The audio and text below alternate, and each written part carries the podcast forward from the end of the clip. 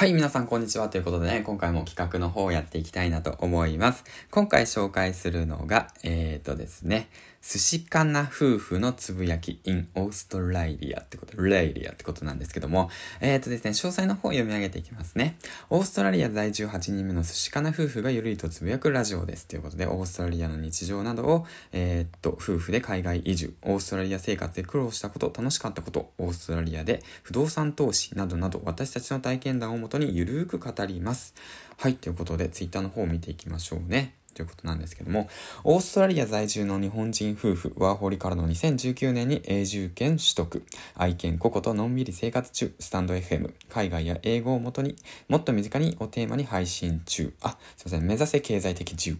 不動産投資、妊活、うん。スタンド FM、海外や英語をもともっと身近にをテーマに配信中、オーストラリア移住ブログ、寿司かな note。ということでね、うん。で、ヒマラヤでもね、活躍されているんですけども、スタンド FM さんでもね、えっと、配信されていて、えっと、1日前にですね、こういうツイートがあります。速報、つい先ほど、私たち寿司かな夫婦のスタンド FM チャンネルが1000再生されたとお知らせがありました。聞きにくださって方、皆様、ありがとう、アドバイスをくださった方々、本当にありがとうございます。これからもよろしくお願いします。ということです。本当におめでとうございます。ということで、1000再生ってなかなかいかないですよ。うん。ヒマラヤで1000行くのと、スタンド FM で1000行くのでは、努力量が違いますからね、ほんと。うん。だからそれだけ、あの、ヒマラヤでコツコツやっていれば、そうなんですよ。寿司かのさんみたい、夫婦みたいに、スタンド FM でも1000回行けるんですよ。はい。ということでね。で、今回なんですけども、えっ、ー、とですね、寿司かな夫婦の放送を聞いて、で、良かったなって思うのは、やはり英語ですよね。英語力、圧倒的英語力と、オーストラリアでの生活。うん。でそして、プラスアルファ、えっ、ー、と、そうですね、夫婦、夫婦仲ですよね。夫婦の暮らしってことについてね、配信されているんですけども、あのー、なんていうのかな、その、英会話とか僕苦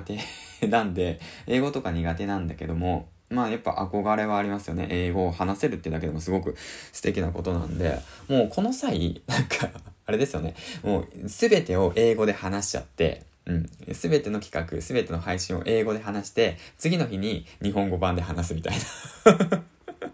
なんかそういうの面白いなと思って、普段のなんか寿司かな夫婦の日常会話見れるその放送っていうものが、なんか聞きたくなるような放送だなって思いました。はい。ということでね、えっ、ー、と、今回の方、企画の方、ありがとうございます。えっ、ー、と、ヒマラの方も、そしてね、スタンド FM の方も一緒にね、頑張って、配信活動頑張っていきましょう。はい、ということでね、えっ、と、まあ、僕からね、なんか、英語の方をね、なんか聞きたいなっていうのはね、例えばの話じゃ